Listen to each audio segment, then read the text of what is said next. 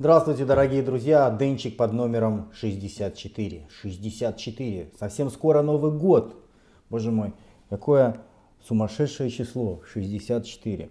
Для тех, кто смотрит первый раз этот раздел моего видеоблога, поясняю, что в этом разделе я отвечаю на самые популярные вопросы своих зрителей, читателей, всех тех, кто интересуется моим скромным творчеством. Так как у нас желающих задать вопросы гораздо больше, чем желающих ответить на эти вопросы. Ну, собственно говоря, я один вообще отвечаю. Вот, поэтому я на все вопросы ответить физически не в состоянии. Не в этом разделе, в общем-то, не ВКонтакте. Заранее перед всеми извиняюсь, потому что часто люди вот пишут и начинают психовать, типа, потому что я не отвечаю. Типа, Денчик зажрался, Денчик, ты все только ради бабок делаешь, Денчик такой плохой, почему ты мне не отвечаешь, не игнорируй. Я, честно говоря, даже уже не помню, сколько у меня вот сегодня неоткрытых сообщений ВКонтакте. Там несколько тысяч их висит точно. То есть ну, физически невозможно всем ответить. Вот. Поэтому извиняюсь. И я это сделал небольшое отступление для того, чтобы вы поняли, что у нас действует определенный естественный отбор. На все вопросы я ответить не могу, поэтому я отвечаю на самые интересные. Критерием интересности у нас является количество лайков.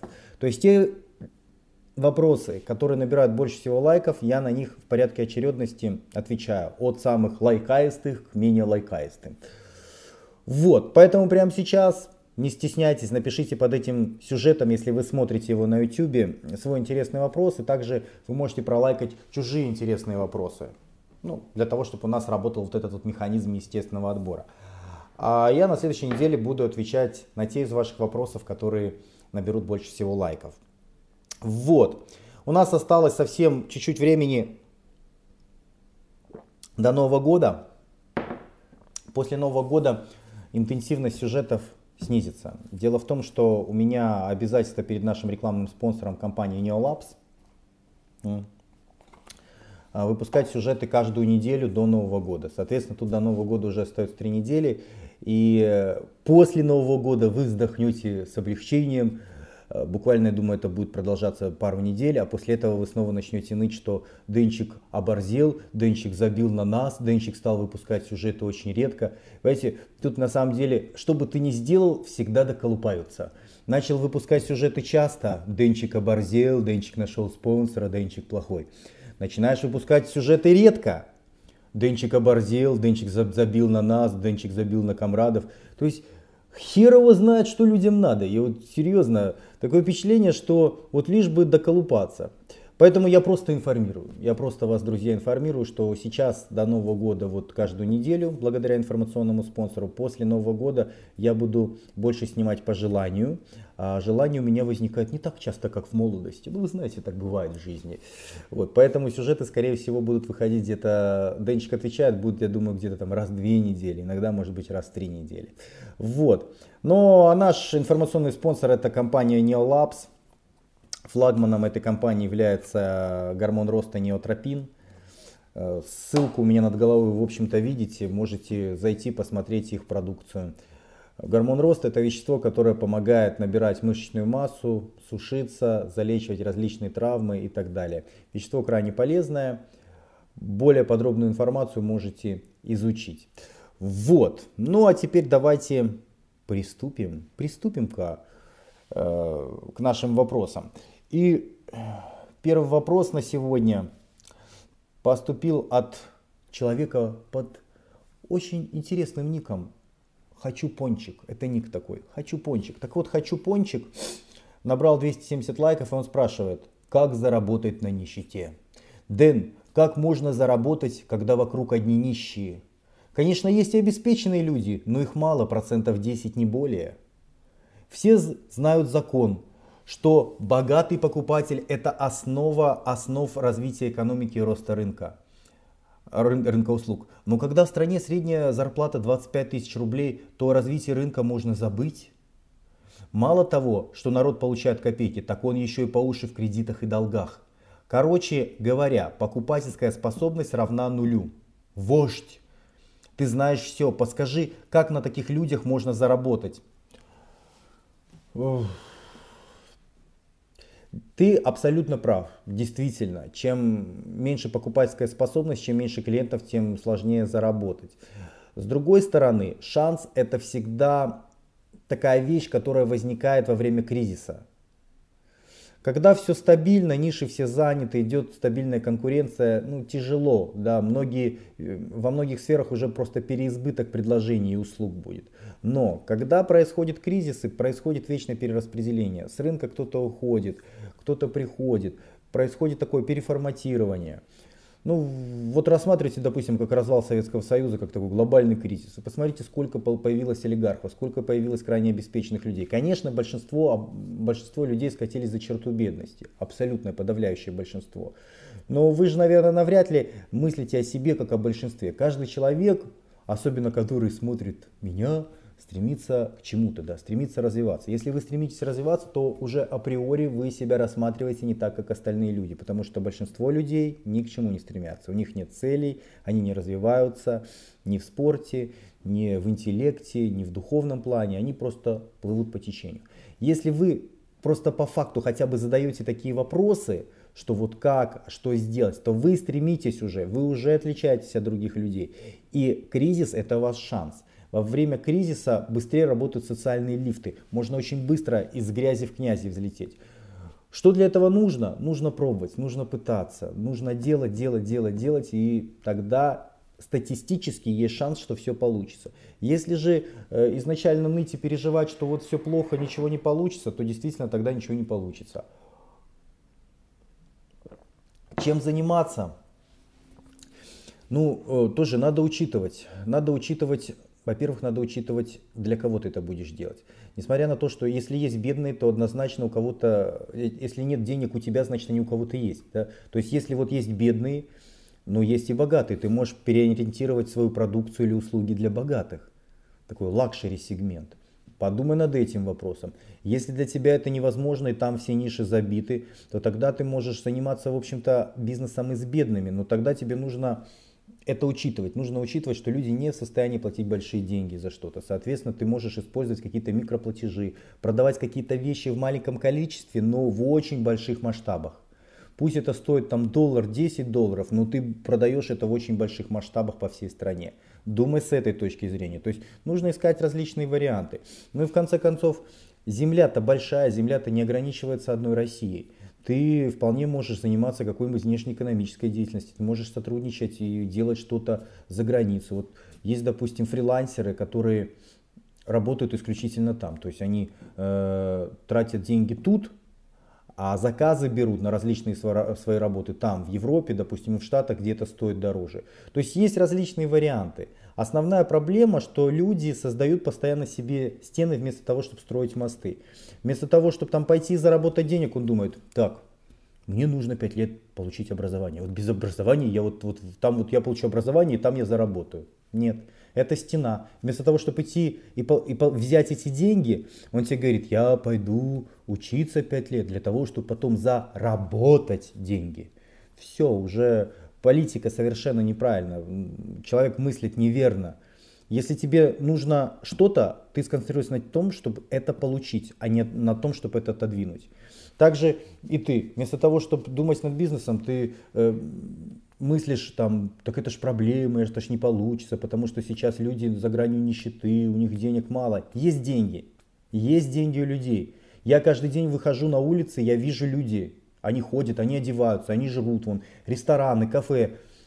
Они не пустые, рестораны, кафе не закрываются, ну во всяком случае массово. То есть люди ходят, у людей есть деньги, просто найди способ. А чтобы найти способ, нужны попытки, попытки, попытки, попытки и позитивное мышление. Если ты будешь настраиваться, мне нужно образование, чтобы заработать, ты не заработаешь. Если ты настраиваешься, что там, мне нужна какая-то особая страна, в которой там люди будут с хорошим доходом и с хорошей покупательской способностью, то ты не заработаешь. Это отмазка, чтобы не работать тут.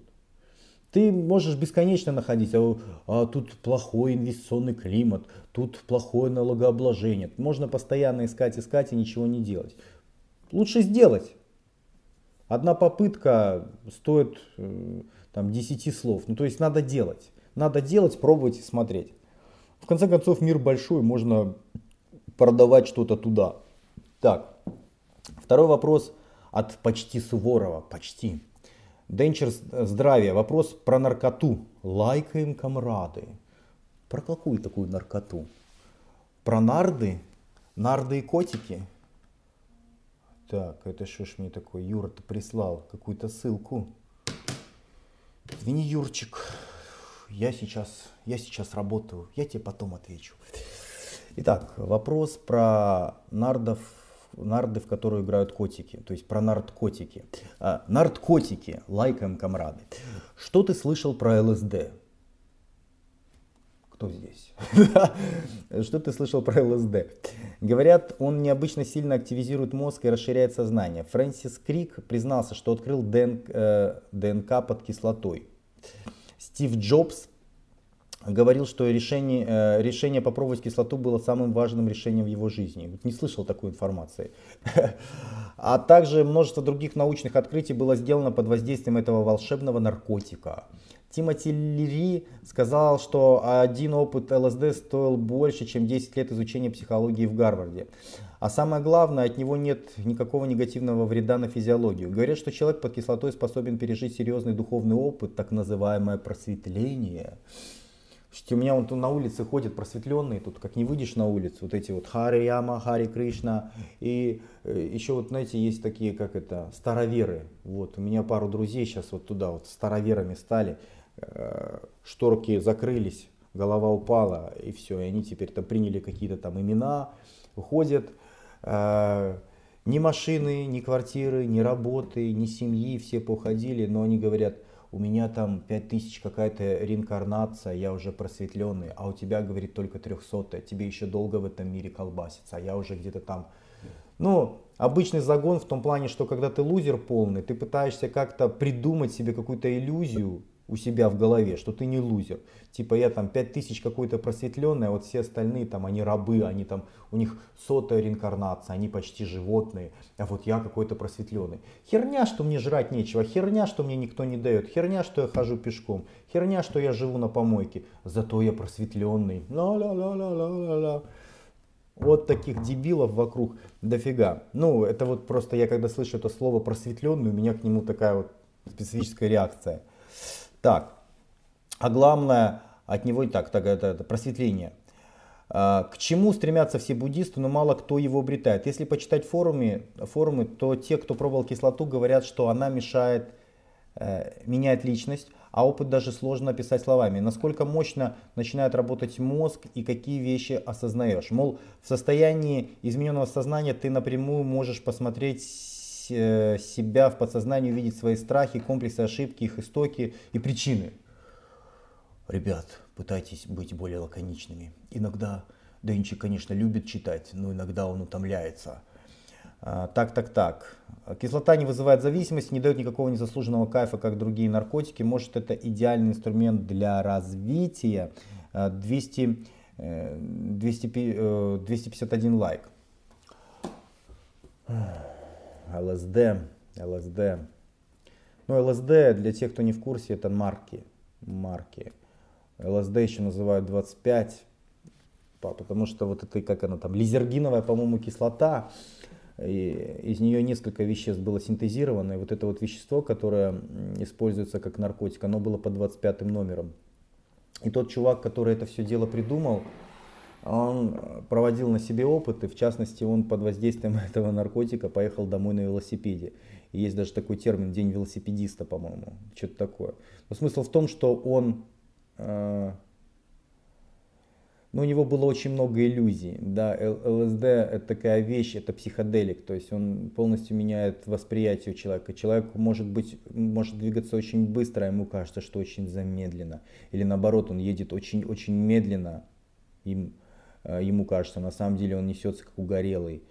Э, различные оптические иллюзии у человека могут возникать. Человек может стоять в клубе, там, разговаривать с кем-то и видеть там, как э, вместо того человека, с которым он разговаривает, там стоит какой-то чудо-юдо, или там тот же самый человек, но у него глаз, допустим, на пупке один, а второй на жопе. Ну, то есть, и вот он стоит с ним разговаривает. То есть, очень, очень большие изменения восприятия действительно проходят. Кто-то может фанатеть там, действительно ковыряться в каких-то... Понимаете, тут на чем еще человек зациклится? Проблема с ЛСД, что она на всех действует по-разному. Я не использовал этот наркотик. ЛСД я не пробовал, я боюсь. Объясню почему. Дело в том, что ЛСД действительно в состоянии менять психику и личность человека. Это может быть позитивно и может быть опасно. И как оно подействует на вас, ну, вопросики могут быть, реально очень большие вопросики. Потому что были ситуации, я знаю о таких ситуациях, что личность у человека менялась, человек уходил в такой жесткий негатив, в такой стресс, что он просто боялся потом с людьми общаться. Был такой позитивный, хороший мальчик, но в плохой компании они эти марки сожрали. И тот второй товарищ на него, да ты урод конченый, да ты ничего себе не представляешь, да ты все. Да все. И человек из такого достаточно соци... социального пацика превратился в очень забитое существо, он даже на улицу боялся выходить. То есть опытные юзери говорят, что использование ЛСД марок э, очень эффект от использования очень сильно зависит от компании, от настроения. То есть если вы словите негатив, э, ваша личность может так загнаться по этому поводу. Видите, это не такой наркотик, как, допустим, там MDMA или кокаин, когда прошло действие и все нормально, да. Это такой наркотик, у которого могут быть долгосрочные изменения в психике.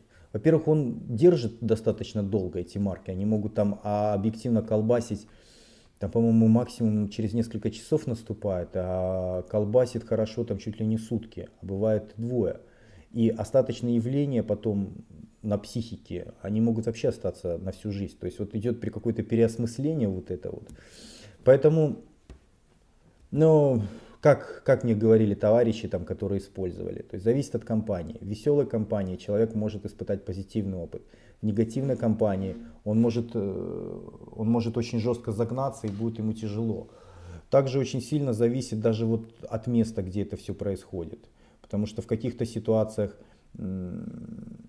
Ага, вот все мне тут пишут вдруг. Вот как я начинаю сниматься, все пишут. Э, допустим, светлое помещение, солнышко влияет больше позитивчика. Э, в темноте негатив, где-то еще кино какое-нибудь страшненькое посмотрел, словил негатив и будет плохо. Поэтому вещь это очень опасная. Действительно, есть факты людей, которые говорят, что что-то хорошее словили, а кто-то говорит, что что-то плохое.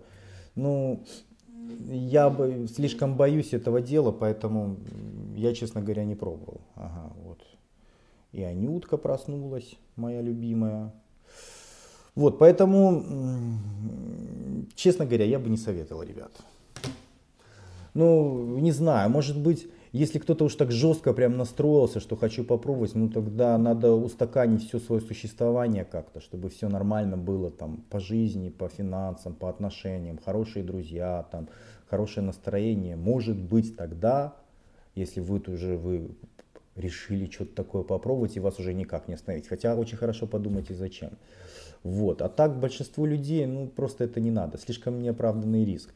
Ну и по поводу, ты говоришь, безвредный ни на что и ни на что не влияет. Ну как это не влияет? Э, ЛСД влияет на допаминовые рецепторы и, по-моему, и, по-моему, на серотонин тоже влияет. Причем конкретно, то есть он э, ЛСД воздействует, по-моему, на все виды допаминовых рецепторов. Ну а это по сути что? Допамин, ну это вот то, что кокаин делает. Кокаин тоже замедляет обратный захват э, в синаптических щелях, соответственно, тоже воздействует на допаминовые рецепторы. Но опять-таки есть э, наркота, которая прогнозируема, да, прогнозируема, потому что мы точно знаем, там, допустим, что, допустим, МДМА или экстази, они воздействуют на серотонин и на окситоцин, точно знаем, причем знаем, какие сроки, соответственно, можно предполагать, как человек будет э, от этого себя чувствовать, да, что с ним будет происходить. С кокаином такая же ситуация. Понятно, что воздействие происходит по допаминовому пути. Там с кофе тоже по доп... ну, то есть мы можем, мы можем прогнозировать с различными веществами, э, что и как воздействует. ЛСД на всех воздействует по-разному. Э, во-первых, психика может меняться по-разному, но и сам эффект, какие рецепторы будут задействованы, херово поймешь. Там, а у одного идет там э, по серотониновому пути, у другого по допаминовому пути, третий вообще загоняется. Ну, то есть это вещество такое крайне опасная, крайне опасная. Лично я не знаком с людьми, э, которые изменились бы вот, вот в лучшую сторону после использования э, марок вот этих вот кислоты. Ну вот нет у меня.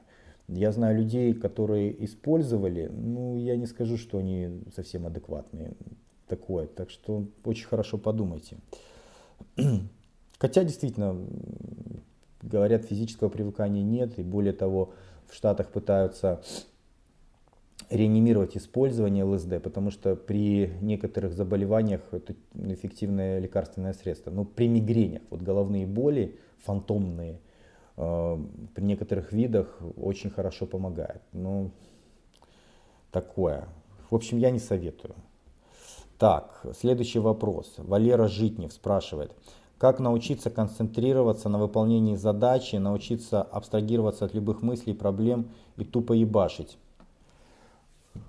Эм, ты должен, для того, чтобы у тебя повысилась концентрация, ты прежде всего должен устранить те факторы, которые мешают твоей концентрации. То есть, если ты сидишь, работает радио, оно тебе мешает, отвлекает, выключи радио. Там, если там сидят друзья, шумят, отправь их по домам, либо уйди в другую комнату.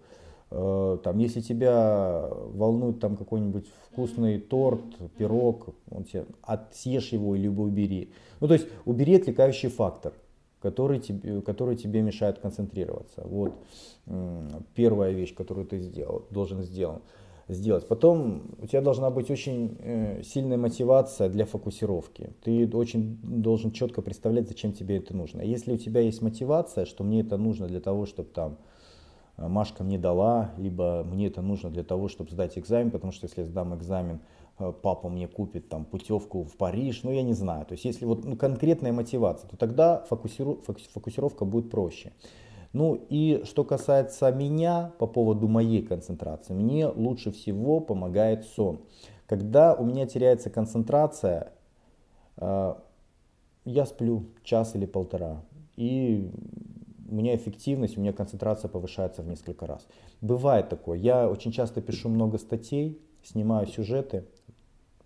И в какой-то момент э, ну, расфокус, расфокус такой. Такой сидишь, вроде бы и читаешь, и делаешь, но как-то медленно, мозги с трудом работают, постоянно э, мысль куда-то улетает в другую тему, отвлекаешься постоянно. Фокусировка падает, концентрация падает.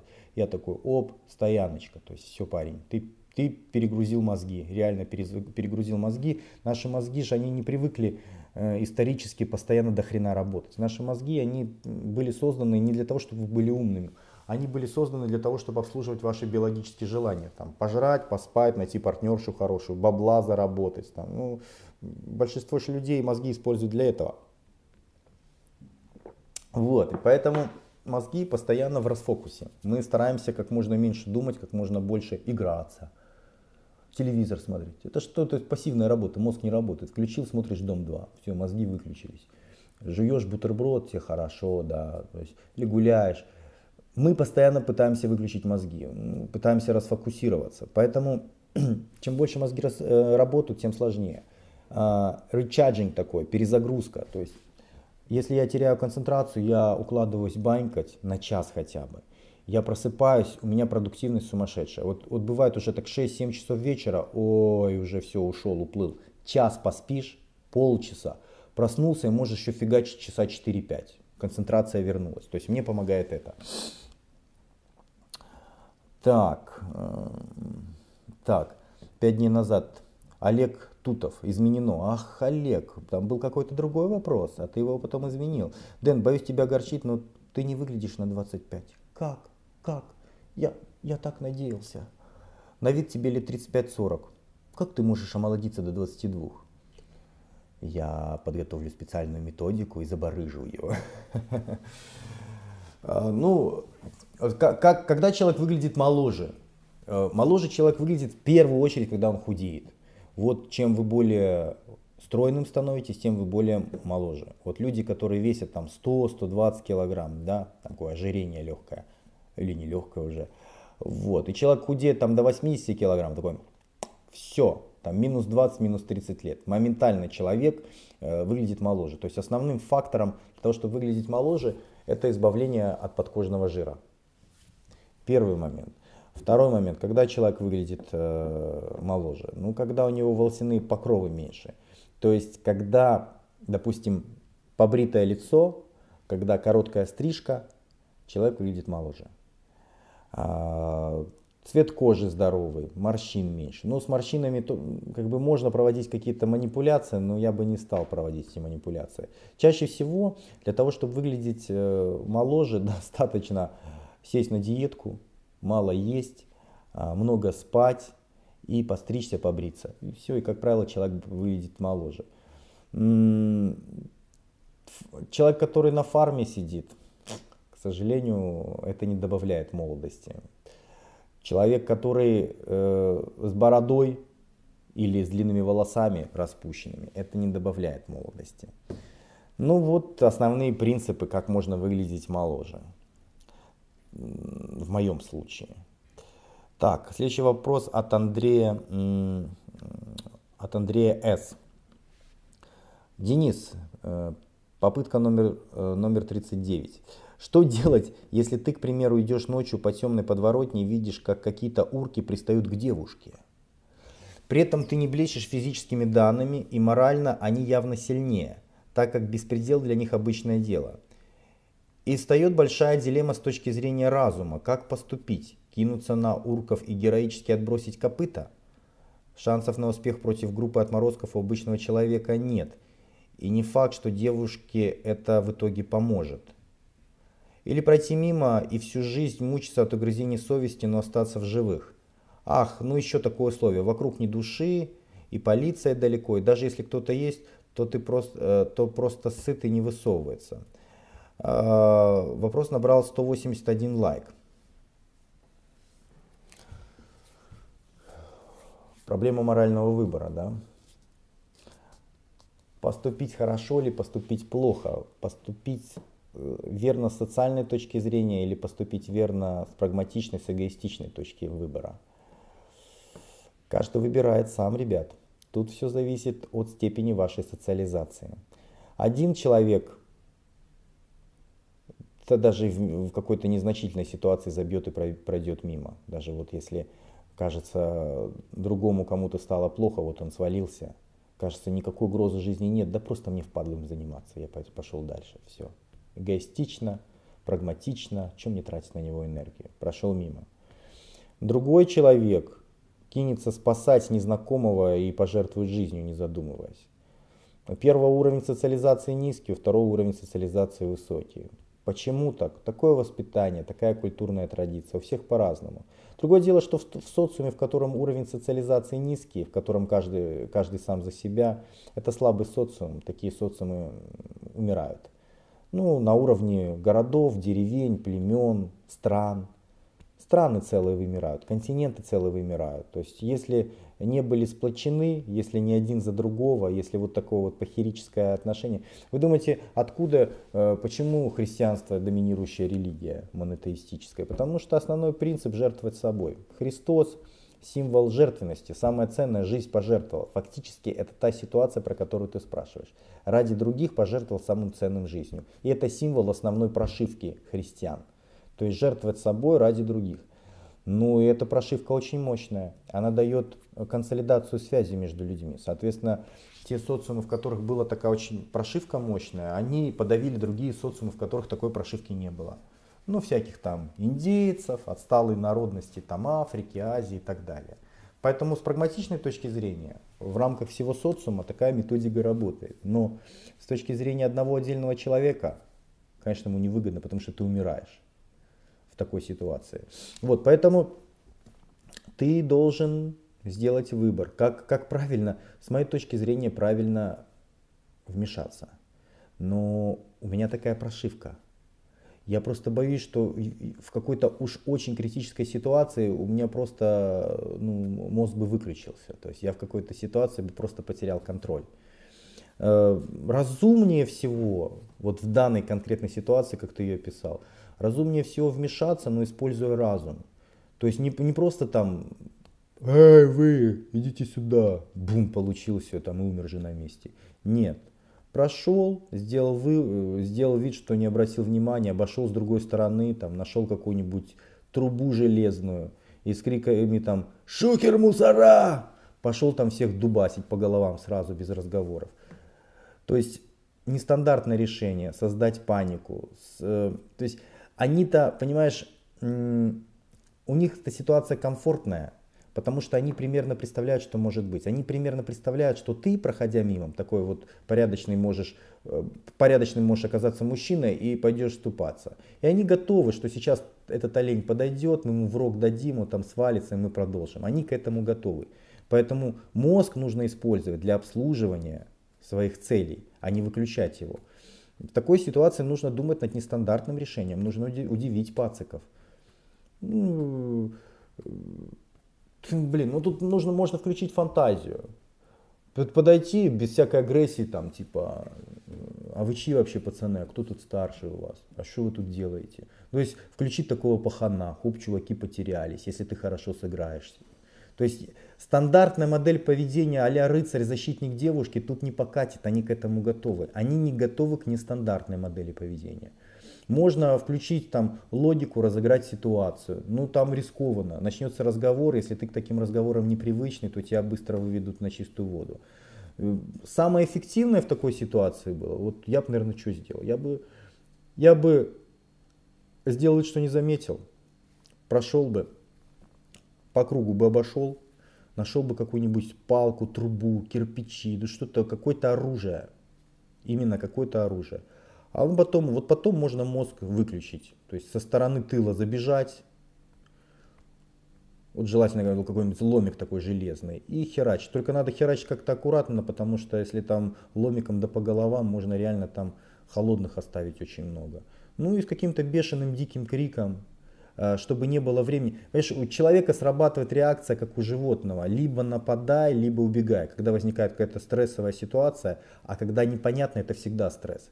Вот они стоят там все спокойно, и вдруг там из темноты на них выбегает что-то там, и они не успевают понять, что такое, и там криками шухер, мусора, уже стресс непонятно. Тут какое-то чудо там, Э, железным ломом там ноги, руки ломает. Ну, то есть уже такая стрессовая ситуация, что они разбегутся, они в разные стороны прыснут, никто там думать над этим ничего не будет. То есть, поэтому надо какая-то нестандартная реакция.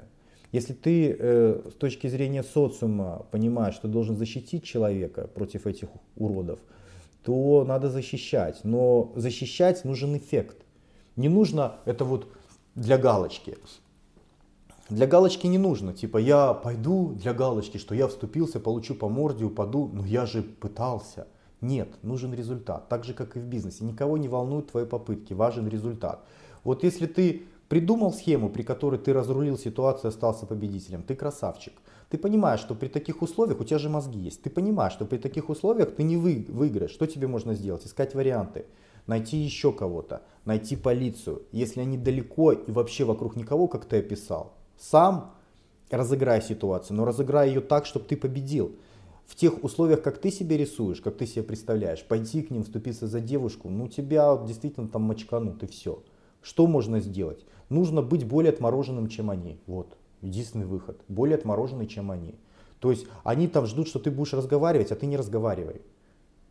Ты взял эту дубину и без разговора там с воплем, со слюнями во все стороны, там, с закатившимися глазами или с криком «я хочу крови», «дайте мясо, мясо это хорошо», и ты этой дубиной там начинаешь всех херачить. Эффект очень стрессовый, эффект неожиданный. В такой ситуации в такой ситуации у тебя есть все шансы, что ты победишь. Они просто разбегутся, скорее всего. Так, э, человек под ником бомбит Пукан, наш человек, наш человек. Э, так, первое. Денчик, как вы с Аней разделяете и планируете семейный бюджет? Каждый тратит свое или э, все в общий котел? И как лучше увести, чтобы не было ссор впоследствии? Э, что такое йоксель? Эм, йоксель это, знаешь, это чтобы не говорить матюк какой-то. Знаешь, вот когда эмоциональная часть у нас превалирует над разумной, э, мы материмся. Да, вот одна из популярных, одна из основных причин использования мата, э, когда человек попадает в непривычную ситуацию или когда у него неожидаемый результат. Ну, например, он там ремонтирует колесо, он планировал, что вот он все закрутит гайки, все будет хорошо, а колесо а, вместо этого упало ему на палец ноги. Да, ему больно, у него совершенно неожиданный результат. И эту боль, ну что с ней сделать уже? И у него эмоционально, блядь, да, то есть мат какой-то рвется из него. Эмоция э, и вербальное ее выражение, негативная эмоция, вербальное выражение в мате, это способ выпустить стресс и пар на самом деле. То есть это, знаешь, когда вот э, физический комплекс действия, привычная да, ситуация для нас, и вот когда у нас возникает какая-то непривычная ситуация, у нас начинается неадекватное поведение. Э, неадекватное поведение это неразумное с биологической точки зрения. То есть, когда вы крутите ручку, в этом нет никакой логики. Вы нервничаете, да, крутите ручку.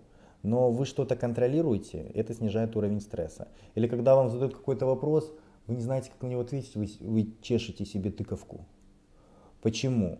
А, груминг очищение поверхности кожи, когда нас гладят, когда мы обнимаемся, это снижает уровень стресса. А вы в стрессе, потому что вы не знаете, как ответить. То же самое, когда что-то незапланированное происходит, ну, когда эмоция какая-то есть, вы материтесь. Но так как мы живем в социуме, так как я не очень сильно ухожу в негатив для того, чтобы материться, вот прям жестко, да, там, с конкретными матами, там, трехбуквенными словами, то я заменяю чем-то таким нейтрально-няшным, да, типа там ёксель, ёпта, да, то есть оно вроде бы э, где-то, оно дает домыслить, да, что тут вот, блин, можно было что-то что эмоциональное, но в то же время оно достаточно политкорректное, то есть оно не вызывает там негатива очень сильного у тех людей, которые там за чистоту русского языка. Поэтому Йоксель это ну что ты дурак, ну Йоксель, да, то есть вот это эмоциональная составляющая, это такой маркер эмоциональности. Что касается совместного бюджета, эта мысль очень хорошая. Понимаешь, у нас есть очень четкое распределение обязанностей, кто что делает. Ну, например, я покупаю продукты, там, ну, на, мне, на мне продукты и жилье. Вот моя основная задача как мужчины. Там, обеспечение там, безопасности и так далее. Внутри бытовые условия реализует Аня в основном. Мы оба работаем.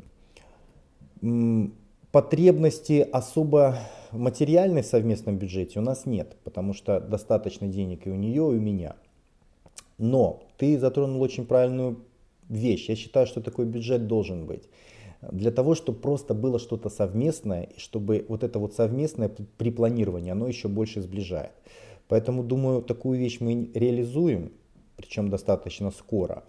Ну а что касается всех вообще денег совместных, я считаю, что мужчина лучше управляет. Эм, понимаешь, женщина, она может управлять лучше какими-то вещами, которые находятся внутри семьи. Ну, то есть там бытовые условия, там нам нужно там то-то, то-то, там для детей нужно это и это. Но управлять всеми финансами, я считаю, что женщина способна хуже, чем мужчина. Потому что мужчина, если мы говорим про финансы, которые инвестируются в зарабатывание, да, в бизнес, там, различные сферы, ну, то есть это большая часть денег, это не те деньги, которые внутри семьи тратятся, это те деньги, которые используются на работу. Вот. Мужчина лучше приспособлен аккумулировать деньги, мужчина лучше приспособлен зарабатывать деньги, использовать те капиталы, которые у него есть. Поэтому, ну, конечно, не всегда. То есть и бывают и женщины более способные, чем большинство мужчин. Но психологически мы охотники. У нас работает менталитет. Мы больше, мы легче умеем ждать. Например, Аня, она не может откладывать деньги так эффективно, как я. Но для нее это проблема. То есть ей сложно накопить большую сумму денег. Для меня накопить большую сумму денег это очень легко и естественно, потому что я мужчина, я охотник. Я я привык там в засаде сидеть. Я не то, что там днями, я месяцами, я годами могу сидеть в засаде и ждать да, своего, вот, своего хищника, которого я хочу завалить. То есть у нас психология мужчин работает иначе.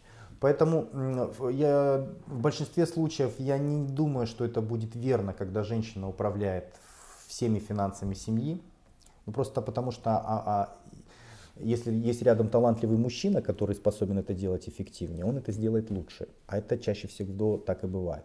Но я считаю, что какой-то совместный бюджет должен быть обязательно а, для того, чтобы были совместные общие планы, цели, задачи. Можно планировать, на что мы его потратим, что мы должны сделать. Это, это сближает. Так должно быть в каждой семье. Какой-то совместный бюджет должен быть обязательно.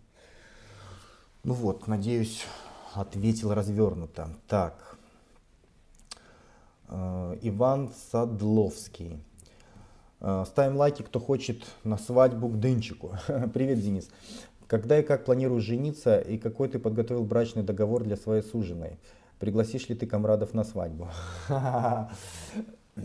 Ребята, свадьба это очень дорого, это ответственный процесс. Я еще не набарыжил достаточно на методиках. Вот вы покупайте методики, покупайте методики, дынчик тогда женится. Вот. Ну а что касается приглашать, думаю, нет. Я, я, честно говоря, понимаешь, мне кажется, что чем более простая свадьба, чем меньше там вбухано день, денег, тем а, тем серьезнее и дольше будут отношения. Ну как? Я читал когда-то очень серьезную статистику на этот счет по социологии. И там была очень четкая корреляция. То есть чем больше денег потрачено на свадьбу, тем больше разводов. Чем меньше денег потрачено на свадьбу, тем меньше разводов. То есть люди, которые э, потратили, ну, вот они расписались, стали официально там мужем и женой, но потратили вот ну, практически ничего, фактически там на роспись только потратили. Это говорит о чем? Это говорит о том, что для них не важна вот эта вся бутафория, для них не важно, что там подумают другие люди, для них важен сам факт. Они это делают друг для друга, для того, чтобы у них, для них важно то, что у них в голове находится. А когда люди начинают выкидывать кучу бабулесика для того, чтобы сделать какую-то супер свадьбу, пригласить гостей, там, заказать то, заказать все это. Это получается, это не для нас, не для того, что у нас в голове, а для них, чтобы все подумали, что типа у нас все охерительно, смотрите, у нас супер дорогой ресторан, смотрите, сколько у нас друзей, смотрите, какие у нас лимузины, понимаешь? И ну и соответственно, когда вы работаете не на себя, а на кого-то, ну то соответственно остаются вопросики по поводу ваших взаимоотношений. Вот. Ну, такое, знаешь, получается противоречие. С одной стороны, я говорю, надо бабулесики, а с другой стороны, говорю, что их вроде бы как и не надо. Комрадов приглашать не буду, потому что их очень много. Это надо, не знаю лужники арендовать какие-то. Да, да и, в общем-то, это такой процесс достаточно интимный. Поэтому уж извините. Ну, я сделаю отчет. Может быть, мы перископ включим. Я не знаю, мы, мы придумаем что-то интересное. Ну, мы постараемся, правда. Так, как относишься к пранкерам, таким как Ракамакафо? К пранкерам отношусь плохо глобально, потому что пранкеры, э, они генерируют негатив. Вот почему. Я люблю людей, которые либо генерируют позитивные эмоции, либо дают какую-то полезную информацию. Пранкеры, они генерируют негатив, они создают какую-то неприятную ситуацию для человека и на этом пытаются заработать себе просмотры, популярность и так далее. Я не люблю делать людям херово. Я вот представляю там, типа подойти там, типа трахнешься со мной там за такую-то сумму или там давай типа, я, если я там дам тысячу долларов, твоя девушка меня поцелует или там дай мне в рожу там, или плюнуть начал. Ну, понимаешь, то есть создается какая-то так пранк, это вот, вот создается какая-то такая негативная ситуация. То есть человек, с которым вы взаимодействуете, он испытывает негатив. Для меня дискомфортно делать людям негатив. Мне доставляет удовольствие, когда я делаю что-то хорошее, и люди мне говорят, о, Денчик, спасибо, там, ты поменял мою жизнь, о, Денчик, я не знал, как разрулить эту ситуацию, посмотрел, разрулилась. О, Денчик, спасибо, не знал, что делать с девушкой. Теперь мне хорошо, мы решили все, у нас все нормально. Вот от такого я получаю удовольствие. Пусть его будет меньше, но вот именно в таком вот векторе. Чем я буду делать какие-то жесткие пранки, там у меня там миллионы просмотров, но я чувствую себя так, потому что я пользы никакой людям не сделал, мне дискомфортно. Поэтому к пранкам плохо я отношусь даже вот Тесак, вот теми вещами, которыми он занимался, ну, не в восторге. не в восторге. Вроде бы там какая-то такая подача, что типа это социализации вроде бы хорошо, потому что мы вроде бы там делаем общество лучше. Но я не уверен, что все эти чертилы, которые там участвовали, да, все эти там любители мальчиков маленьких, что они поменяются. Они могут забиться, они могут быть более аккуратными. В конце концов, они найдут способ, чтобы тесака этого изолировать, что в конце концов и произошло. Но это неэффективно. Мне кажется, это больше использовалось не для того, чтобы э, сделать социум лучше, а для того, чтобы э, продвинуть свою популяризацию, да, то есть прорекламировать себя. Ну, и в принципе так оно и было, потому что там они какие-то пирамиды вроде бы там банчили какими-то пирамидами, там, то есть вот этот вот ресурс, да, популяризация, он использовался для того, чтобы зарабатывать и обманывать в конце концов. Поэтому ну а кто тесак? Ну, по сути, по сути, это близко вот к пранкам. То есть, ну, какой-то, там постоянно какая-то вот генерация какого-то негатива была. Люди, людей это прикалывает, да, им нравится, о, как это все посмотреть. Но я не в восторге от этих идей. Так, так, так. А, у тебя что-то еще вопросы? А стоит ли идти начинающему бизнесмену на тренинги Радислава Гандапаса? Как ты относишься к его творчеству? Я, в общем-то, позитивно отношусь к многим, ну, к многим тренерам, как они там называются, бизнес-тренеры, лайф-коучеры и прочие. Эм, я могу смотреть Осипова, там, бизнес-молодость. То есть мне нравится подача информации, мне нравится, я вижу э, структуру и систематизацию в подаче информации. Я такое люблю. Я сам люблю систематизировать какие-то данные там и выкладывать их, чтобы людям было проще для восприятия. Поэтому я люблю людей, у которых это все переварено и систематизировано. Поэтому э, я могу посмотреть какие-то ролики бизнес-молодости, я могу посмотреть э, Гандапаса, конечно, это серьезный тренер.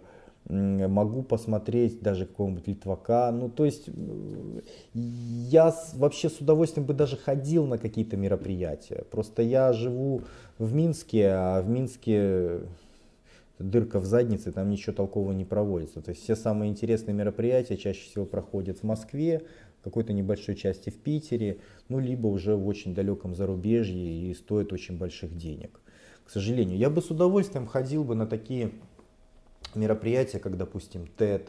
Я бы с удовольствием ходил на какие-то мероприятия, на которых там учат социологии, психологии, но только чтобы это нормальный был чел. Потому что э, вот Анюта ходила как-то на бизнес-тренинг там по НЛП, но она просто ушла с него. Потому что чувак там пришел, Вася очередной, да, там бизнес-тренер, каких он, э, миллион таких.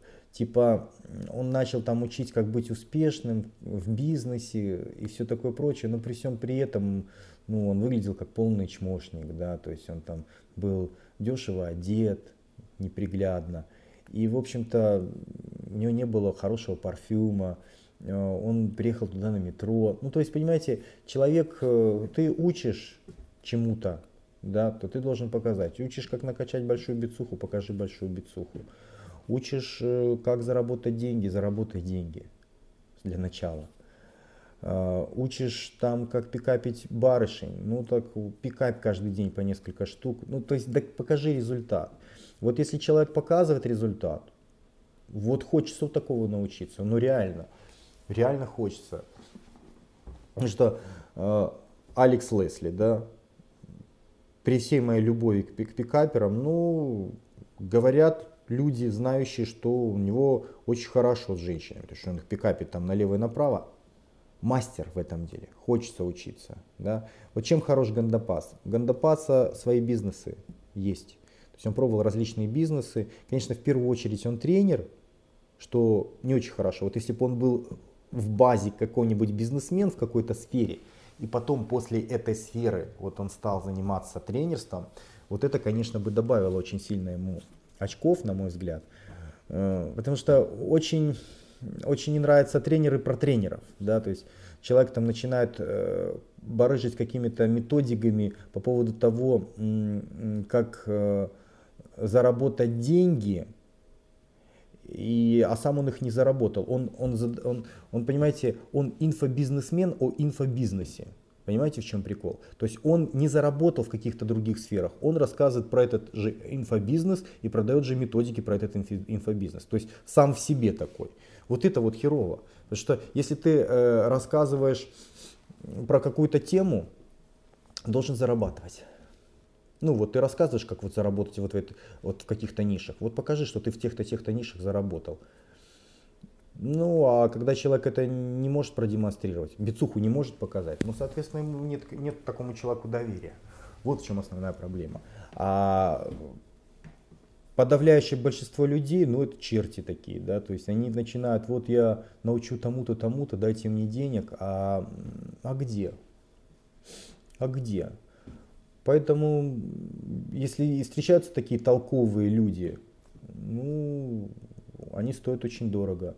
Вот бизнес-молодость, да, не помню, как этого второго там парня зовут, вот что-то помню в голове только Осипова.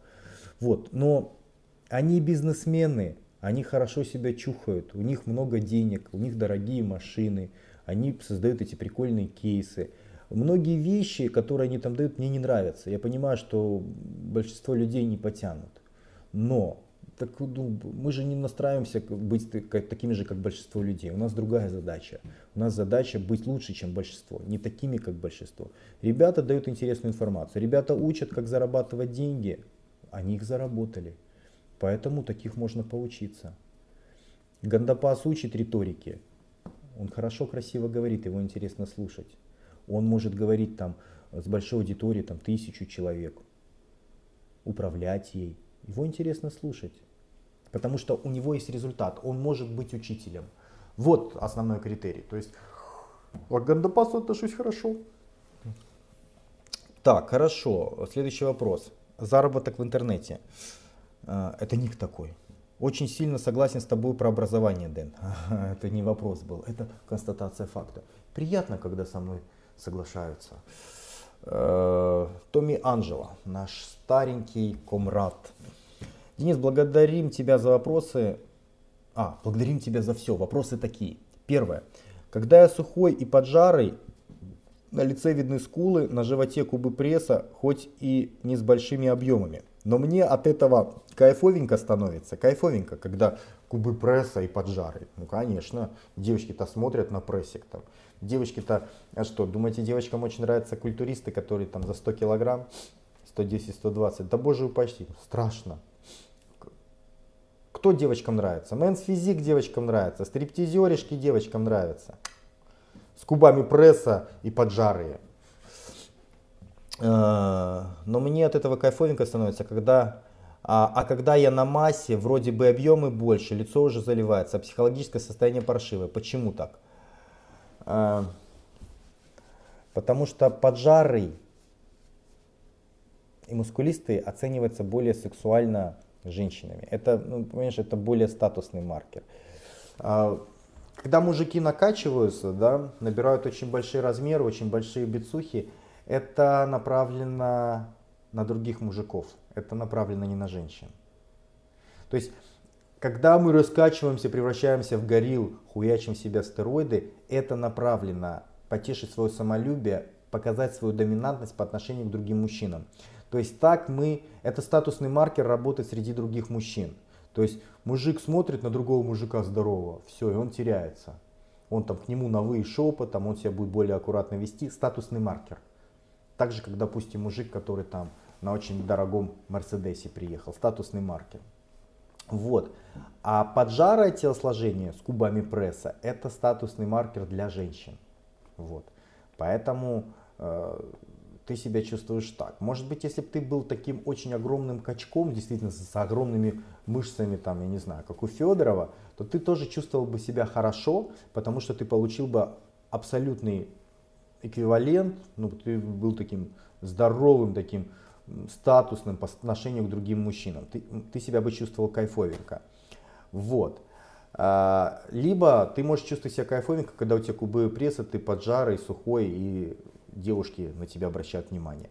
Но когда ты в промежуточном состоянии, то есть когда ты уже потерял свои кубы пресса и поджарость, но ты еще далеко не Федоров, ну просто такой залитой, залитой мужичок да, или паренек, то э, у тебя нету статусного маркера там большого бабуина для, для других мужчин. И в то же время ты потерял э, вот эту свою поджарость, сухость, которая была для девушек.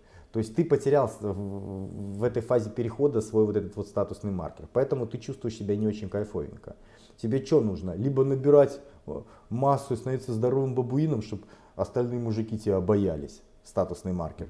Либо тебе нужно просохнуть а-ля Physique, чтобы девочки тебя замечали, что я красивый, я сексуальный и все такое прочее. Так, Денис, я пробовал пить, как ты говорил, питаться, как ты говорил, белковой пищей с овощами и заметил, что начинает раздувать живот, идет задержка воды, в общем, плохо усваивается. А белок с той же гречкой идет хорошо. Прокомментирую, в чем может быть проблема. Мистика, мистика, я не знаю, не, правда, это очень странно. Потому что для усвоения углеводов нужны одни ферменты, для усвоения белков нужны другие ферменты. Раздельное питание всегда облегчает усвоение пищи, потому что используются одни ферменты для одной пищи, другие для другой. Когда ты все мешаешь вместе, это, это наоборот должно создавать проблемы. Это очень странно. Возможно, ты какой-то фактор не учитываешь, про который ты не написал. А, так, Егор Мухамеддинов. Приветствую, Денис. Вопрос о женской психологии. Женская психология. Обожаю. Моя жена уже год стабильно раз в месяц, и это не месячные, я проверял. Интересно, как? Ладно. Устраивает скандалы на ровном месте, уговоры, логические доводы не помогают, заканчивается все тем, что я выхожу из себя, могу повысить голос и не только. После этого она может поплакать, а на следующий день все чудесно, как будто ничего и не было. Что это такое, как это лечить? Неужели женщинам просто нужен повод, чтобы поплакаться и успокоиться? А еще она смотрит ТНТ, и я думаю, что многие из своих выходок она копирует из передач ТНТ. Дом-2, озабоченный и так далее. Как ее отучить э, от этого мер, мерзопакостного канала? Камрады, кому такая ситуация знакома, поддержите лойсами.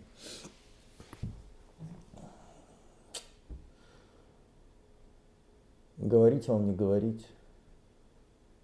Ладно, скажу, но так не развернуто, остальное додумайте сами. Принцип дрессировки в подкреплении позитивного поведения и игнорирования негативного поведения. Это основной принцип, он работает на всех, на животных, на людях и так далее. То есть, когда на тебя шипят, кричат, плюются и ругаются, ты полностью это игнорируешь. Никаких эмоций. Либо либо кривишь рожу, типа, даешь, то есть, негативное подкрепление, либо никакой реакции вообще. Когда же э, девушка делает что-то позитивное, ты это подкрепляешь чем-то хорошим. Ну, то есть то, что тебе нужно, ты делаешь какое-то подкрепление. Хорошее слово сказал, погладил, поцеловал, подарок какой-то подарил. Так происходит дрессировка и, и животных, и людей. То есть, и чем больше она будет Э, совершать таких поступков, тем больше она будет меняться. То есть, э, ну, хрестоматийный пример, когда вот в аудитории был преподаватель, студенты договорились, что когда он будет слева, они будут хмуриться, а когда он будет справа, они будут улыбаться. То же самое подкрепление. А преподаватель всю лекцию простоял справа, неосознанно. Ну, им сманипулировали, его выдрессировали. То есть он, он получает подкрепление позитивное на определенное действие и негативное на нежелательное действие. И все, он делает то, что от него нужно. Он простоял э, в той части аудитории, в которой хотели от него. То же самое, в общем-то, и с твоей девушкой. Если она начинает э, раз в месяц на тебя ругаться, кричать и шуметь, ты полностью это игнорируешь. Вот. А когда она добрая, пушистая, э, поощряешь как-то, гладишь, говоришь хорошие слова, если будет какой-то месяц, когда не произошло этого, либо долго это не происходило, ты можешь ей сказать, ты такая умница, мы с тобой так давно не ссорились. Ну, как-то поощрить это. И мы все дрессируемся очень элементарно. И для нее, она поймет, что для нее гораздо выгоднее делать то, что ей приносит позитивные эмоции. Она будет это делать. Вот и все. А у тебя наладятся отношения. А, пять дней так. У меня в группе все долбоебы и распиздяи пошли в аспирантуру. Аминь.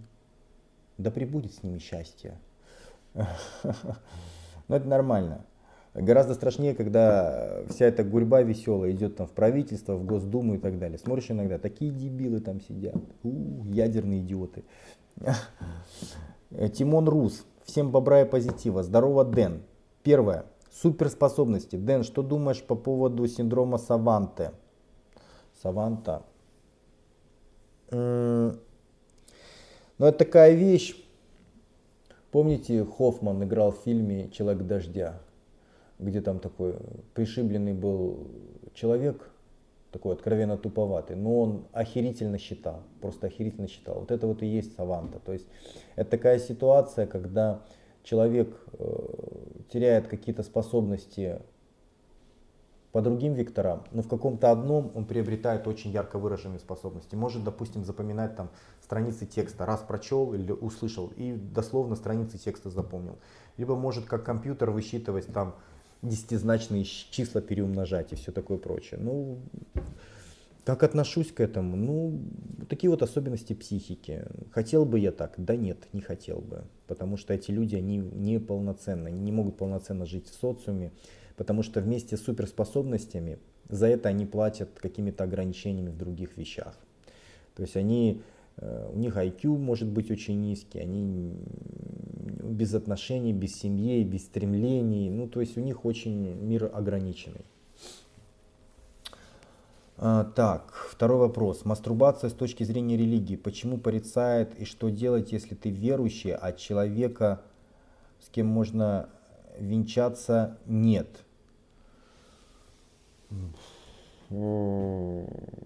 Так, у тебя несколько вопросов. По поводу веры. Что делать, если ты веришь, а человек, с которым ты начинаешь отношения, нет? А в чем проблема? Вера-то находится в тебе, ну верь. А она пусть верит в что хочет или не верит. Э, как это влияет на веру? Да и вообще, если мы говорим про христианскую веру, она очень терпима даже к другим верованиям. А уж если человек без веры, так это наоборот, сам Бог велел э, жениться на ней для того, чтобы она приняла твои ценности и тоже стала верить в то же, что и ты веришь. То есть тут я не вижу вообще никакой проблемы. Так. А, мастурбация с точки зрения религии. Почему, почему религия порицает? Я думаю, ну, религия порицает в основном те вещи, исторически так сложилось, которые мешают социуму, которые ослабляют социум.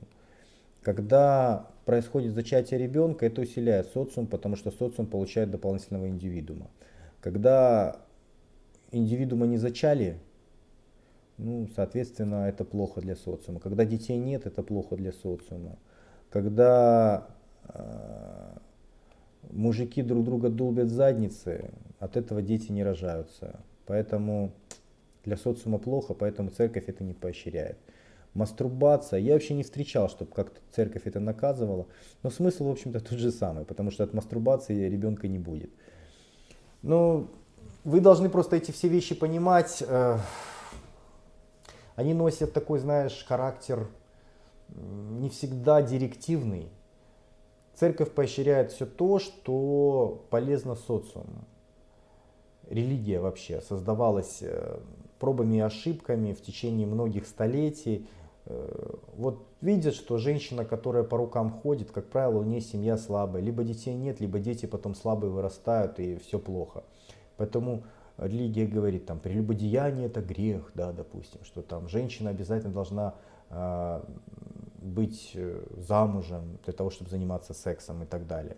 Вот, то есть это не значит, что это само по себе грех это чаще всего может привести к негативным последствиям. Поэтому, там, допустим, анальный секс церковь не поощряет. Почему? Ну, потому что от этого детей не будет. Церковь не поощряет мастурбацию и так далее. Но опять-таки, э, механизм этот очень... Религия, она отражает социум. Те изменения, которые происходят в социуме, они закрепляются в религии. Вы видите, что во многих западных религиях э, уже спокойно обсуждают э, гомосексуальные отношения, что вот типа мужчина с мужчиной, ну это ж любовь. Э, это не биологично, это плохо. Но, допустим, если бы решился вопрос репродукции таким путем, решился бы сто процентов, то я уверен, через пару столетий все религии бы признавали такие отношения угодными Богу.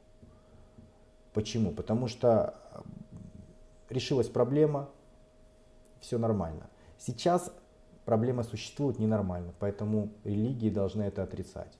Вот, то есть религия, она формируется в зависимости от выгоды в социуме, от этой религии. Так. А, так, третий вопрос. Как открыть свой зал? Есть какие-нибудь тонкости? Просто знаю идеальное, идеальное место. Да все, в общем-то, если, если ты нашел идеальное место, то бери и открывай. В чем проблема? Основная проблема в открытии тренажерного зала – это location, место. Потому что можно открыть зал где-то в центре, и у тебя ни хера не будет. А можно открыть где-то на отшибе в спальном районе, у тебя там будет биток битком, потому что, допустим, в том спальном районе тренажерных залов нет. То есть нужно изучать, в общем-то, от спроса. Люди будут ходить или нет. Второй момент, э, помещение это деньги. Ты будешь его покупать или будешь арендовать. В тренажерном зале самое сложное помещение, ребят. Самое сложное помещение. Если кто-то думает, что сложно это там типа тренажеры подобрать, там персонал найти, то это вот так. Самое сложное в этом бизнесе это location, помещение. Место, ну глобальное место, то есть географически найти такое место, чтобы там было вокруг э, нормально, чтобы клиенты ходили. И, конечно же, аренда, либо покупка помещения. Все упирается в помещение. Ну и бизнес, как вам сказать, такой специфический, специфический. Те ребята, которые начинают открывать бизнесы, э, ну, я бы так не открывал. Я бы открывал, я бы продавал франшизу. Я думаю, Вадим Доча готовит э, зал для, для открытия франшизы. Мне так кажется. Я бы на его месте так сделал. То есть э, я бы на его месте запустил этот вот зал в Питере, протестил бы его, выработал бы там единый стиль, э, зарегистрировал бы там все документы, а потом бы начал по России продавать франшизу Доча Gym. Вот как бы я сделал на месте Вадима. Вот это может быть прибыльно. Открывать зал единичный сам по себе, ну очень сложно. Сейчас рынок переполнен. Вот если это сделать массово сеткой, то тогда да. А а так, у меня масса знакомых пооткрывали тренажерные залы, это такие копейки, это такой геморрой, что нафиг бесплатно не нужно. Зал можно себе сделать, чтобы там самому качаться, а, а именно как бизнес, ну, это помещение, это слишком много геморроя, слишком много инвестиций, которые слишком долго отбиваются, и маленькие приходы. Мне этот бизнес не нравится вообще. Просто этот бизнес традиционен среди качков, потому что среди качков редко встречаются ребята адекватные, да, интеллектуально развитые, им кажется, я буду заниматься этим бизнесом, блять, я же знаю, как качать бицуху. Потому что я же знаком, как, какие тренажеры, на какие мышечные группы. Поэтому этот бизнес у меня должен хорошо пойти. Я же, я же в, тренажере, в тренажерном зале с детства.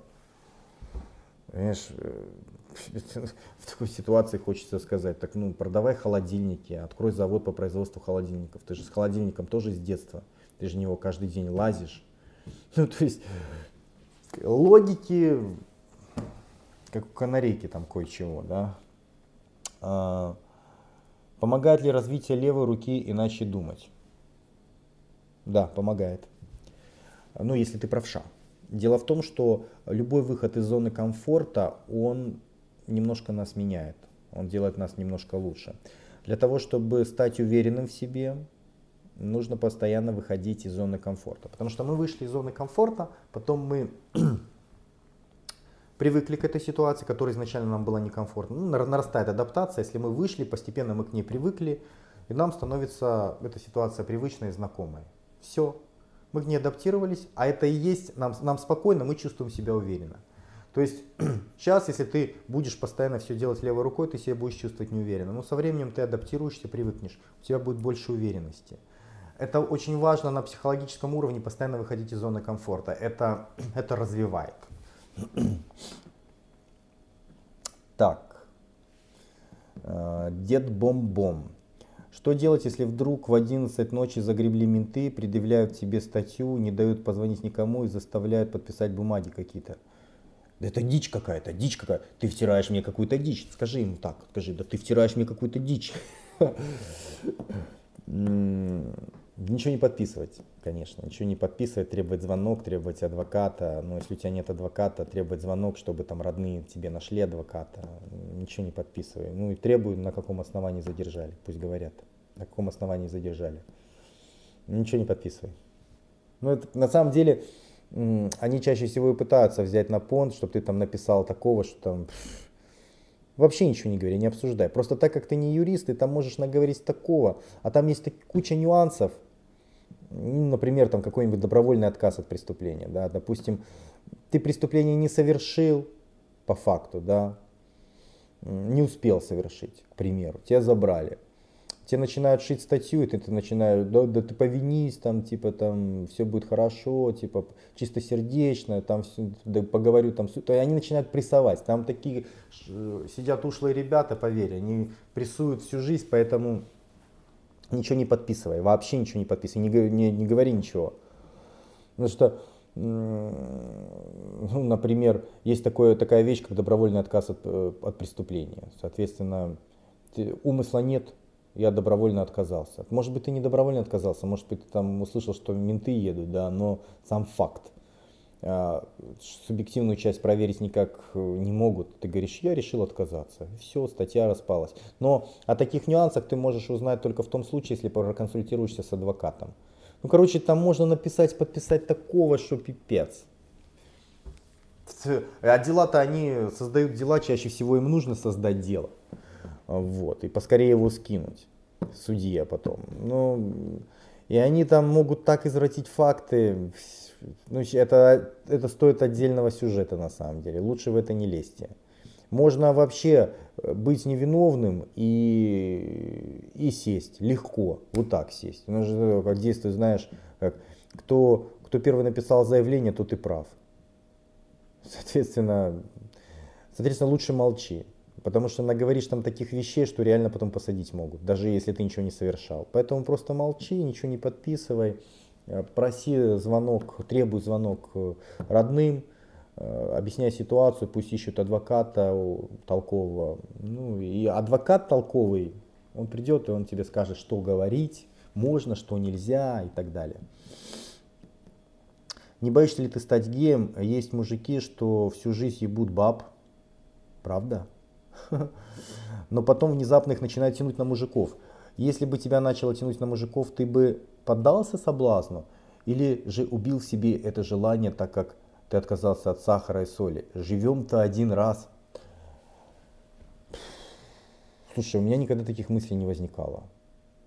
Ну, зачем, зачем обдумывать то, о чем никогда, ну, на, на то, на что никогда не тянуло? То есть, если бы у меня возникло какое-то желание или мысль такая, я бы хотя бы ее там повертел в голове. Но у меня такой мысли не возникало. То есть, ну, все просто. То есть, зачем нам усложнять и придумывать чего-то, ну просто для того, чтобы это придумать. Вытянуть какую-нибудь трэш-идею такую, просто вертеть ее ради того, чтобы ее повертеть в голове. То есть, ну, я, я понимаю, у кого-то возникло желание, да, может быть, не знаю, может быть, его в детстве мама била, вот, поэтому утянула к мужчинам, хер его знает. Может быть, это вообще какая-то патология в голове. Ну вот нравится им заниматься там друг с другом, да, там не нравятся девочки. Ну занимайтесь без проблем. Главное не это, не пропагандируйте. Мне сложно обсуждать, почему, поддался, как ты ставишь вопрос. Не боишься ли стать геем? Есть мужики, что... А, а потом внезапно их начинает тянуть мужик... Я правда не думал об этом. То есть если бы меня потянуло, я бы над этим подумал. Не знаю, правда. Вопрос странный очень.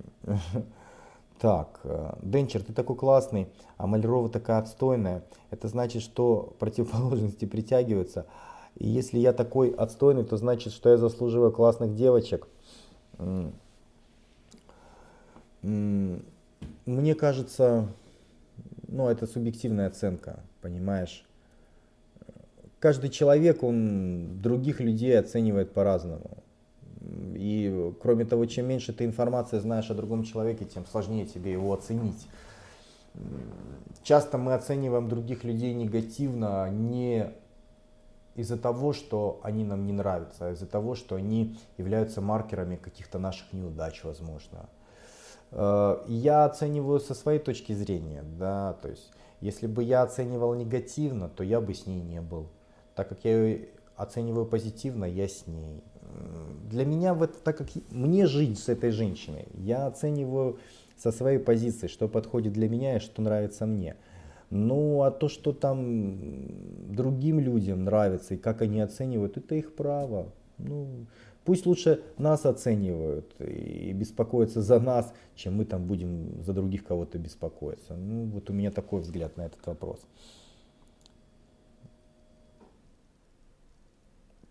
Так. Четырнадцатый вопрос. Так, что у нас там по времени? Запись идет. Запись идет, еще парочку вопросов Денчик ответит. Парочку вопросов еще Денчик ответит. Так, а, ник у человека ношу семейники. Вопрос про женщин. Животрепещущий, животрепещущий вопрос. Мне 30 лет, никогда и никаких проблем в общении со слабым полом у меня не было. Только вот все мои друзья женатики, а также родня продолжают упорно твердить о том, что надо поторопиться семейными делами, аргументируя свои слова тем, что потом будет поздно. Поздно будет потом решил проверить эти слова и немножечко ужаснулся. Оказывается, что женщин плюс-минус два года от моего возраста свободных довольно много. Только вот большинство из них по статистике никогда не выйдут замуж. Достаточно сказать, что лишь 27% женщин повторно выходят замуж к 30 годам. А ведь есть еще и те, что с детьми и много-много других малопригодных, малопригодные. Решил проверить другим способом, зашел на несколько ведущих сайтов знакомств – и фильтры, и фильтры отбора указал от 28 до 32 лет, без намерений носящих исключительно сексуальный характер. После сделал то же самое с мужчинами. Оказалось, что количество мужских анкет составляет порядка двух третей по отношению к женскими. Собственно, что происходит? Действительно ли это проблема? Почему так получается? Порассуждай. Слушай, ну, а, принцип незаменимости самки говорит о том, что женщина селектор, женщина выбирает, а не мужчина. Именно поэтому вы ухаживаете за женщиной, именно поэтому вы дарите цветы, именно поэтому вы ведете ее в ресторан. Именно поэтому а, любая красивая женщина, вернее, красивая женщина, если предложит мужчине заняться сексом, он всегда согласится, любому, ну если он свободен. А если же мужчина красивый предложит другим женщинам заняться сексом, ему почти всегда все откажут. Но это вот основной критерий того, что женщина селектор, женщина выбирает среди мужчин. Но и поэтому логично, что мужчин больше, чем женщин. Это что ж был бы такой за странный выбор, если бы э, женщин было бы очень много, мужчин было бы очень мало. С точки зрения спроса и предложения, женщина бы тогда не могла выбирать. Поэтому на таких сайтах, как правило, зарегистрировано женщин существенно меньше, чем мужчин. Это отражение естественных социологических процессов и психологических процессов. Это нормально, это ожидаемо. Почему с возрастом, как ты пишешь, а, мужских анкет порядка двух третьих по отношению к женским. А, количество мужских анкет составляло порядка двух третьих. А, ну правильно. А, ты говоришь про ту ситуацию, когда уже женщины не молодые. То есть прикол в чем? Пока мы говорим там, допустим, 20 лет, да, то в такой ситуации мужчин, которые ищут секс, гораздо больше, чем женщин, которые его предлагают. То есть женщины красивые, ну то, о чем я, я говорил в первой части. Когда мы говорим про возраст 30-40 лет, ситуация меняется. Женщин, ищущих, становится больше, чем мужчин, готовых с такими женщинами. Почему? Это все элементарно. Это вот, вот четкое отображение психологии и социологии. Объясняю. Статус мужчины на протяжении жизни растет. Когда он пацан, у него нет статуса, у него нет денег, у него нет дорогой машины, у него нет дорогой квартиры, он никто, он ноль, zero. Его статус очень низкий. Хорошая женщина, шикарная luxury, она на него не посмотрит. Но мальчик работает над собой, зарабатывает, у него успехи, там, к 30-40 годам он состоялся у него там свой бизнес, там жилье, там все нормально, его статус вырос. То есть он был очень низкий, а потом он вырос. У женщины ситуация прямо противоположная. Пока она молодая, там 18, 20, 22, ее все хотят. Она фертильная, она сексуальная. Но чем она становится старше, тем больше красота увядает, тем больше опускается ее, тем менее она красивая становится, опускается ее статус. Понимаешь? То есть, если на, на начальном этапе женщина, статус у нее очень высокий, а у мужчины статус очень низкий, ее все хотят, пока она молодая, то мужчин желающих будет гораздо больше, чем таких женщин. Все хотят. Вот. Но когда проходит время, ее статус опускается, а статус мужчин поднимается. Поэтому женщине, э, допустим, в 30-40 лет ей крайне сложно найти мужчину. Потому что мужчина, его статус вырос, и он уже не хочет себе какую-нибудь там 30-летнюю, 40-летнюю. Мужчина хочет молодую, красивую, то есть достойную себя. Его статус вырос, и он хочет себе статусную, а статусная молодая. Вот. А когда мужчина был молодой, его статус был маленький, ну, низкий, соответственно, и молодые женщины, его ровесницы, они имели большой статус. Ну и, соответственно, роли меняются.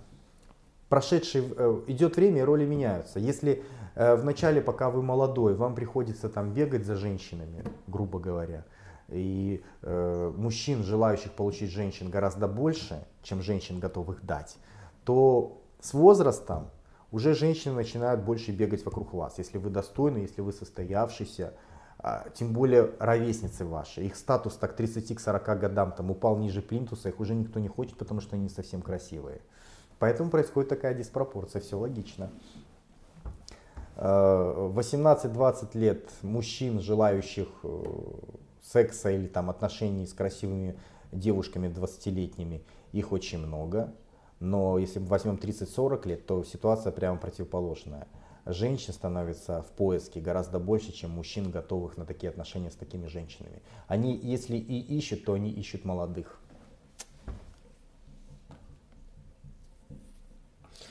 Родион Юрьев спрашивает, Дэн, что делать, когда не знаешь, что спросить у Денчика? Молчать. Это, по крайней мере, разумно. Так, ну и последний вопрос на, на сегодня. А, Сергей Буркотовский. Камрады, ставите э, лайки. Вопрос жизни и смерти. Ну раз вопрос жизни и смерти, давайте прочтем. Денчик, спасай. Как увеличить член? Ну это действительно вопрос жизни и смерти. Тоже на днях первый раз дуть свой тян, но недавно в ее ВКонтакте э, спалил переписку с подругой, где они обсуждали оптимальный размер членов. Итог. Моя тянка хочет э, 17 сантиметров, а у меня есть только калибр 152 миллиметра. Где найти еще 20 миллиметров? Да и вообще, сенсей, нормально ли в 17 лет 15-сантиметровый хвост иметь? Или еще вырастет? Вырастет. Ну, как, считается, что под действием силы тяжести у мужчин на протяжении жизни член увеличивается в длину. Ну, типа, он же весит там что-то, ну и, соответственно, оттягивается. А вообще все вот эти вот техники естественного увеличения размера, они так или иначе связаны вот с вытягиванием. То есть если подвесить там что-то, либо там вытягивать постоянно, то есть все шансы, что он действительно в размере увеличится. Я как-то рассказывал про процедуру джелька в пубертанном периоде, да, это в восточных странах развито. Но по сути это является такая, знаете, мастурбация без эякуляции. И вот если это делается в период полового созревания, там, по полчаса, по часу, на каждодневной основе, то вот эта вот стимуляция кровообращения, она заставляет этот орган увеличиваться в размерах. Он вырастает существенно больше, чем у обычных людей. Это что касается методик. Вот. Но тут проблема на самом деле не в методике. Э, ты просто не думай про это. Чем ты больше будешь думать про это, тем, тем хуже у тебя будет получаться. Э, думай о хорошем, думай о том, что наконец-то, думай о женщине, о том, что она тебе дает, что тебе кайфово, что тебе приятно. Вот об этом думай. Не думай о том, что, блин, у меня короткий, она будет смеяться. А вот, то есть, если ты загонишься, то у тебя ничего не получится. А, уверенность должна быть. А для того, чтобы была уверенность, нужно думать о хорошем, о пози... ну, для тебя эта зона некомфортна. Если бы у тебя было много секса, ты к нему бы привык, и ну, тебе было бы пофигу. Вот, а сейчас ты загоняешься, для тебя это слишком значимо. Надо, для того, чтобы хорошо получалось что-либо, нужно подзабить на это. То есть, когда ты слишком ждешь результата, он, как правило, херовый, либо не идет. Когда ты на него подзабиваешь так, спокойно к нему относишься, ценность этого результата понижаешь у себя в голове, то у тебя все легко получается. Поэтому подзабей на это дело. Как будет, так будет. Получишь женщину, сделаешь все как надо и будешь чувствовать себя кайфово. Не надо думать об этом, потому что секс это на 95% это психология и только на 5% физиология. То есть, если ты будешь слишком много думать во время секса, он плохо получится. Во время секса думать нельзя, надо мозги выключать. Ну вот, что ж, друзья, вот и все ответы на сегодня. Э, хочу вам напомнить, что за мной можно следить в различных социальных сетях. В описании к этому видео, вот там внизу, я поставил ссылки на свой перископ, где я каждый день в 19.00 по Москве выхожу на связь онлайн и можете задавать мне вопросы. Там же ссылка на Инстаграм, там же ссылка на наш сайт. В общем, все, все необходимые контакты находятся в описании к этому видео. Если вам интересно, то можете следить за мной не только здесь. Вот. А у меня все. Пишите свои интересные вопросы, лайкайте чужие интересные для вас вопросы. А через неделю я буду на них отвечать. С вами был Денис Борисов, выпуск блога экстремального самосовершенствования fitforlife.ru, раздел «Денчик отвечает». Друзья, я вам желаю удачи, успеха и да пребудет с вами сила.